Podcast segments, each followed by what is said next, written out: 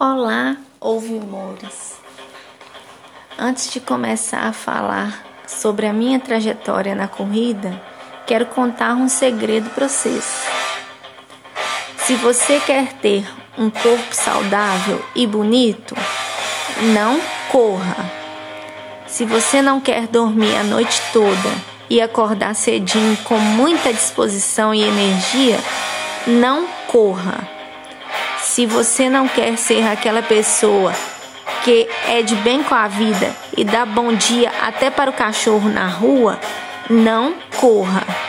Enfim, se você não quer sentir gratidão pela vida e ser feliz com as coisas simples, não corra, porque foi isso que a corrida fez comigo.